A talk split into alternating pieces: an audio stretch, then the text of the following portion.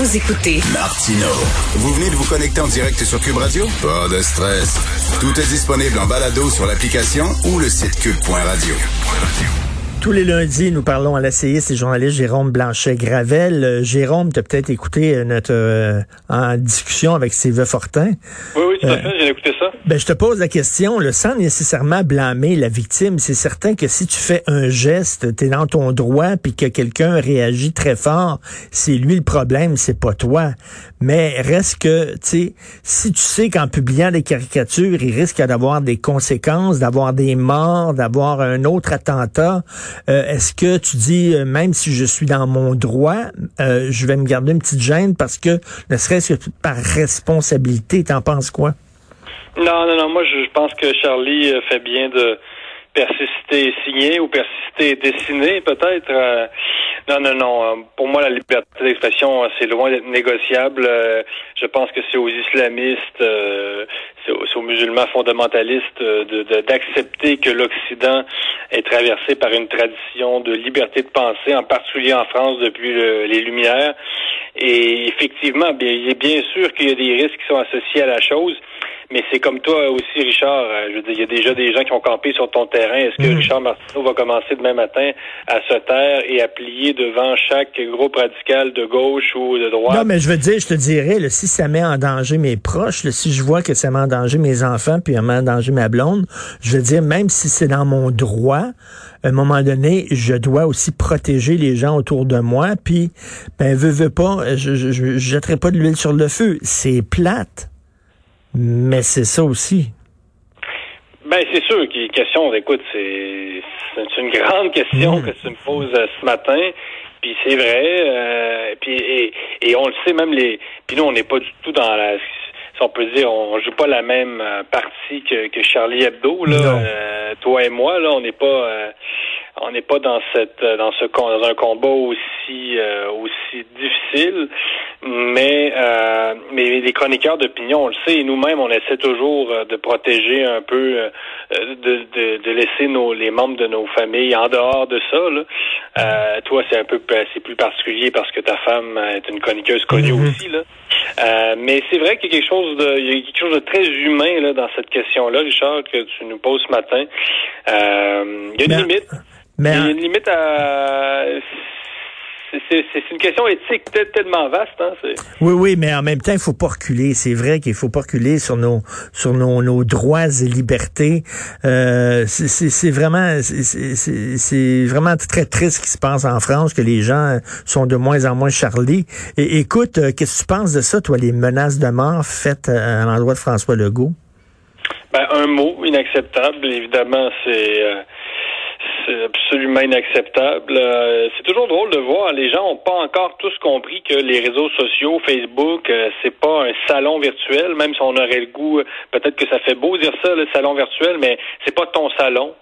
Hein, c'est pas votre salon. Il faut que les, certaines personnes comprennent que Facebook c'est une pla, euh, c'est une plateforme qui est, qui est publique. Là, donc ce qu'on dit sur Facebook et non dans les messages privés, ça c'est autre chose. Mais les mais quand on publie quelque chose sur Facebook, c'est public. Donc euh, ce qui est peut-être un petit travail d'éducation à faire à, à, ce niveau-là. Euh, c'est un peu inquiétant quand même la montée de, de ce mouvement-là, malgré tout. Euh, comment dire, je pense qu'il y a certaines revendications qui sont légitimes, mais comme comme je disais la semaine passée, c'est toujours dans la manière, c'est pas nécessairement dans les idées. C'est les le problème, c'est les représentants. C'est pas toujours euh, Monsieur, Madame, tout le monde qui bon euh, on voit leur quotidien affecté par les mesures. C'est vrai que ça fait déjà sept mois qu'on est dans la crise, dans la pandémie. Il y a la question est-ce qu'on veut vivre dans une société qui est aussi aseptisée que ça? Euh, il y a une question la, la, question de la tolérance au risque, la, la, la conception de la vie dans son ensemble, mais moi, je pense que c'est ça. Euh, ça commence à devenir un peu délicat. Oui, mais ça devient lourd. Là. Tu sais, les, les, les, conspirationnistes, leur ton devient extrêmement agressif parce qu'ils autres, euh, ils ont raison, puis nous autres, on a tort. Écoute, j'ai, j'ai osé critiquer Alexis Cossette-Trudel sur ma page Facebook. Et là, euh, écoute, Martineau arrête de dire des conneries. On voit bien c'est qui qui payes, euh, ta crédibilité est en baisse comme tous les journalistes québécois, tu mens à la population, ferme ta gueule, va, va consulter, va en thérapie, Martineau sa presse, on voit que tu es payé par le gouvernement, c'est comme, et là, il y en a, il y en a, il y en a des dizaines d'insultes. Oui, j'en ai lu d'ailleurs, j'en ai lu sur ta page. C'est fou raide. Pour, par curiosité, pour prendre la température de l'eau, là, euh, puis oui, ça revient toujours. Euh, mais je pense que c'est ça, c'est un peu aussi aux grands médias de se saisir de la question pour pas qu'elle soit, que les, ces leaders-là gardent le monopole de la question des mesures. C'est-à-dire que je pense qu'il faut faire un peu plus de place euh, à ceux qui ont des, des réserves face euh, aux mmh. mesures, parce que sinon on va continuer à marginaliser ce euh, en fait, ce, mouvement-là va s'auto-marginaliser, c'est-à-dire que eux voient, euh, moins on va parler d'eux et plus ils vont voir dans la dans, dans, ce qui se fait dans les médias la confirmation de leurs hypothèses. donc, ça, ça crée comme deux univers parallèles. Tu as tellement raison, mais tu as parfaitement raison. Moins on leur donne la parole, plus ils vont dire Ah, vous voulez pas qu'on parle, donc c'est parce que Vous, euh, vous, avez des choses à cacher et tout ça. C'est pour ça que la semaine dernière et aujourd'hui, j'ai laissé la parole à des gens qui sont très critiques euh, vis-à-vis du gouvernement, mais qui posent aussi des questions légitimes. C'est ça. Donc, euh, c'est ce qu'on appelle en, sciences sociales, on appelait ça une prophétie autoréalisatrice. C'est-à-dire quand tu as une théorie que finalement qui s'auto-concrétise, parle de, avec la la manière de te positionner dans le débat, là, ça fait en sorte que finalement ton idée, tu la vois toujours renforcée, peu importe, peu importe ce qui se passe. on avait dit ça de la, théorie du choc des civilisations à l'époque. Mm. Samuel Huntington, on avait dit qu'en lançant seulement, en lançant l'idée dans l'espace public, euh, il y a des gens qui auraient envie d'adhérer à ces théories, donc la théorie se s'auto-concrétiserait. Je peux dire, je sais pas si vous comprenez un peu l'idée. Donc les, complotistes, on peut aller, les appeler comme ça, parce qu'ils sont pas tous. Euh, ils sont un peu dans cette dynamique-là. Donc euh, je pense que c'est ça. Il, il faut pas, il faut pas qu'on laisse les leaders extrémistes euh, garder le monopole euh, de la critique de certaines mesures. Je pense que le gouvernement aussi est, euh, est capable de faire entendre son message, est capable d'avoir un peu de, de challenge au travail. Le gouvernement est capable d'être challengé. Je pense que le gouvernement Legault a assez de ressources pour ça. Mais, tu sais, quand, quand ils disent, je vais Christian Saint-Germain, puis il dit arrêtez avec vos chiffres, il y en a 25 cas ou 30 cas aujourd'hui ou 50 cas, mettons. Il dit, il y a peut-être peut-être 95% de ces cas-là que ça va être bénin, que les gens, ça va être comme une grosse grippe, qui vont passer à travers puis qui ressentiront pas grand-chose.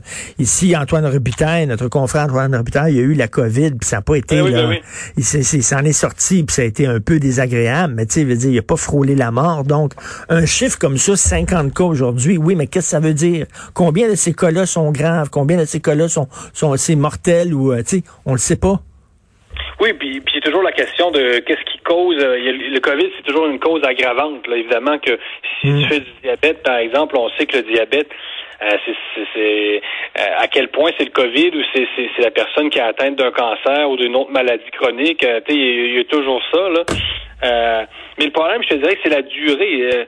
et ça, ça passe vite. Ça fait déjà sept mois qu'on est dans cette pandémie-là. donc, les gens, ben c'est ça, hein, la, population est affectée dans sa vie quotidienne par euh, par cette pandémie-là et pour pour parler clairement, ben, il y a des gens qui sont tannés mmh. et, le peuple euh, que, que veux-tu a le goût de vivre. Euh, tout simplement, c'est la question. c'est celle-là. C'est que le peuple a le goût de, vivre normalement, de reprendre ses activités. Donc, on peut inventer 42 000 théories très complexes pour expliquer la, euh, oh. le mouvement complotiste, mais je pense que derrière tout ça, il y a simplement cette volonté de reprendre le, cours de la vie. Oui, mais on est, on est tanné, mais qu'est-ce que tu veux, le virus est là. Tu sais, t'as beau être tanné, là. Il partira pas, il est là. Oui, je sais. Sauf que ce que je veux dire, c'est que c'est dur maintenant de faire. Euh, mm. euh, les gens croient moins à l'apocalypse. Après sept mois, euh, les gens ont l'impression que la vie a repris malgré tout. Là, et comment dire, c'est la durée. Est-ce que la pandémie, est-ce qu'un gouvernement peut imposer Puis le gouvernement Legault est pas, est pas le seul. Là. tous les gouvernements occidentaux font à peu près la même chose. Là. ça, il faudrait le rappeler aussi aux gens du mouvement. Là. Quand on parle d'une dictature au Québec, ben ça veut dire qu'il y a des dictatures dans à peu près tous les pays du monde actuellement. Là, ce qui c'est un peu bon, regarder un peu aussi ce qui se passe ailleurs. Ben Et d'ailleurs, le, gouvernement Legault a, a beaucoup calqué sa stratégie sur celle de la France. Donc, dire que le gouvernement Legault, c'est une dictature et que, ben, le gouvernement Legault s'est inspiré de ce qui se fait ailleurs aussi. Là, ben oui, puis à, force, les complotistes, à force de dépeindre le gouvernement Legault comme une, des tyrans puis une dictature, c'est certain que, à un moment donné, il y a des gens qui pètent les plombs, puis ça peut être un discours très, euh, très dommageable, mettons. Ben oui, parce que à partir du moment où on dit que on utilise ces mots-là, dictature, mm. donc euh, les libertés sont suspendues. Évidemment, il y a des gens qui se euh, qui, se, pensent comme des résistants, donc ils pensent entrer en résistance contre un gouvernement tyrannique. Donc c'est sûr qu'il y a une question de vocabulaire. Puis ça, dictature, c'est clairement exagéré. Là. Ben oui au Québec, ça fait sourire. Pourquoi une dictature au Québec? ben oui, c'est vraiment n'importe quoi. Merci, bonne journée, Jérôme Blanchet-Gravel. Merci. Salut Richard, bonne semaine.